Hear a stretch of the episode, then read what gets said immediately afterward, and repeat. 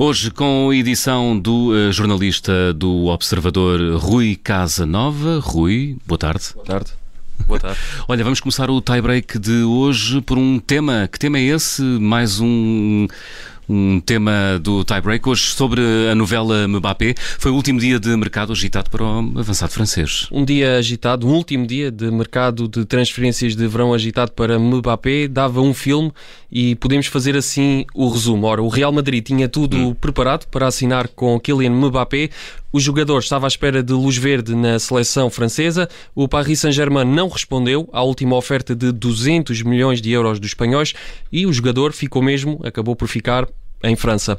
Mas este é um filme com um final ainda em aberto, um final ainda incerto, por isso vale a pena voltar atrás e começar pelo início. Ora, o interesse do Real Madrid em Mbappé é já há muito conhecido. Em Madrid estava tudo preparado para a operação de última hora, neste último dia de mercado. Uh, Florentino Pérez, o presidente do Real Madrid, apareceu ao final do dia, sendo visível por mais do que uma vez as chamadas que ia fazendo e as mensagens que ia enviando no centro de estágios do Real Madrid, uh, contando com a vontade de mudança do avançado francês. Ora, Florentino Pérez tinha sete contratos prontos para assinar. Sete contratos, ora, um do clube, o outro do PSG, o do jogador, o dos intermediários e até hum. um da mãe de Kylian Mbappé, que também estava envolvida igualmente no negócio. O presidente do Real Madrid tinha também uma equipa de quatro advogados preparados que se estavam, estavam de piquete, prontos hum. para entrar em ação. Mas, uh, não, mas ficou tudo na mesma, não é? Sim, não, não foi preciso entrar em ação porque o sinal do, por parte do Paris Saint-Germain não foi dado. Primeiro foram 160 milhões de euros que foram recusados pelo PSG, depois 160 milhões de euros. O Real Madrid voltou à carga com 170 milhões de euros mais 10 em variáveis que também ficaram sem resposta a essa proposta e ontem, no último dia do mercado, o Real Madrid chegou aos 200, aos 200 milhões de euros e a Sky Sports, citou fontes do Clube de Madrid, avançou mesmo que eh, a possibilidade de essa fasquia aumentar para um valor próximo dos 222 milhões de euros, um valor que foi pago pelo PSG por Neymar, só para se ver a dimensão hum. deste negócio, mas essa proposta também ficou sem resposta. E as decisões foram tomadas longe de Paris. Sim, foram tomadas a partir de um palácio no Catar eh, e foi a partir de lá que o PSG fechou completamente a porta a estas propostas do Real Madrid. Mais do que isso, foi também a partir do Catar que veio a luz verde para uma espécie de contra-ataque para virar eh, do avesso a novela. Ora, após uma oferta de 40 milhões de euros por época para renovar, o PSG fez chegar aos representantes de Mbappé uma proposta de renovação de duas épocas, eh, ou seja, até 2024, com Mbappé a ficar a receber 45 milhões de euros líquidos por temporada. É muito, é muito dinheiro. Também um, um churuto prémio de assinatura, mas uh, mesmo assim, e até perante a possibilidade de ficar acima de jogadores como, por exemplo, Messi e Neymar, o avançado de 22 dois anos recusou essa proposta do PSG.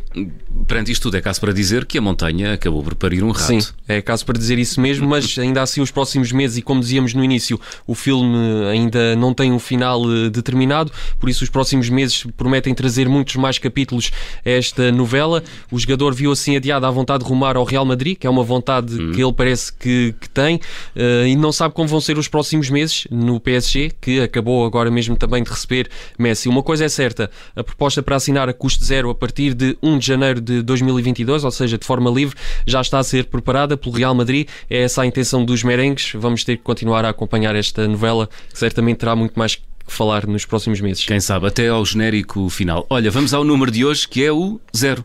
Porquê? É o, é o número zero porque esta janela de transferências ficou marcada pelo low cost, Ui. pelas transferências a custo zero. Hum. Começamos por Leo Messi, que se calhar leva o prémio de transferência do ano, talvez da década, ou talvez do século, Quem sempre. Sabe? Quem sabe, ao sair de Borla, do Barcelona para o Paris Saint-Germain. Também falamos de Donnarumma, Sérgio Ramos e Wijnaldum, que também foram para o Paris Saint-Germain a custo zero, de forma gratuita. Claro que não é bem a custo zero, porque há os ordenados, os prémios, os prémios de assinatura envolvidos. Mas não há almoços grátis, não é? Não há almoços grátis. Ou seja, uh, trata-se de um jogador que é transferido de forma livre, que terminou o contrato e mudou de clube. Acontece todos os anos, mas nunca como este ano, com tanta incidência como este ano que estamos a ver e com a qualidade dos jogadores envolvidos. Claro que à cabeça logo Leo Messi. O Barcelona, neste mercado de transferências, também apostou nas, nas borlas. Falamos, por exemplo, de Sérgio Cunagüero e Eric Garcia, que que mudaram-se do Manchester City para a Catalunha e depois uh, Memphis Depay vindo do Lyon. O Real, uh, o rival do Barcelona, o Real Madrid, que também conseguiu o austríaco David Alaba, que acabou o contrato com o Bayern Munique, conseguiu uhum. os merengues este jogador a custo zero. Outros destaques do mercado livre foram, por exemplo, a contratação pelo campeão italiano Inter do turco Hakan Kalanoglu, que estava no rival, no, no AC Milan, ou também um negócio que o Sevilha conseguiu por Brian Gil, que saiu para o Tottenham, do português Nuno Espírito Santo, por 25 milhões de euros, e com Eric Lamela a ir eh, em sentido inverso, a custo zero para a Andaluzia. E claro que depois fechamos com um português esta lista, o guarda-redes Rui Silva, que saiu do Granada e assinou pelo, pelo Betis. Muito bem, e a fechar o tie-break de hoje, a memória do dia, é o último jogo oficial de Portugal com a República Irlanda. Sim, porque daqui a mais ou menos uma hora, a menos de uma hora, uhum. temos este jogo pela frente, não é? Um Portugal-República da Irlanda. Decidi trazer aqui a última vez que as duas seleções se defrontaram numa partida oficial. Não sei se consegues adivinhar o ano, se te lembras. Um, eu sou péssimo para me lembrar de jogos de futebol, mas Pronto, vamos lá, diz-me. Foi em 2001. 2020, portanto, há 20 anos. Há 20 anos. Foi um sábado, 2 de junho de 2001, em Dublin, eh, na altura para a fase de grupos do Grupo 2, para o apuramento do Mundial 2002. E então, como é que isso acabou? Pois o resultado é o que importa mais. Empatámos um a um. Olha, um igual. Muito bem. Uh, não sei se se, te, se, queres adivinhar quem é que marcou os golos, uh, deixa lá ver. Ora, golos de Figo, talvez? Figo, Figo aos 79 minutos, Uau. que empatou porque antes, aos 65 hum. minutos, tinha marcado o Roy Keane para a República da Irlanda. Aproveito também aqui para dizer a equipa que, com que Portugal alinhou nesta partida, na altura com Ricardo, Nuno Frechou, Jorge Costa, Litos, Beto, Uau. Rui Jorge, Petit, Rui Costa, Pedro Barbosa, Luís Figo, capitão e que marcou o gol aos 79 minutos, e na frente de ataque o Pauleta. Entraram também para a partida Capucho, João Vieira Pinto e Luís Boa Morte. Na altura o selecionador era António Oliveira. Dito assim, parece que foi ontem, caramba. tu ainda estás de lembrar melhor que eu.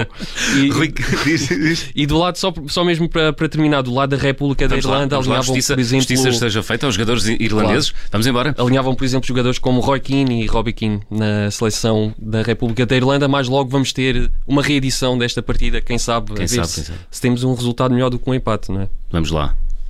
Rui Casanova com o tie-break de hoje. Rui, até amanhã. Até amanhã.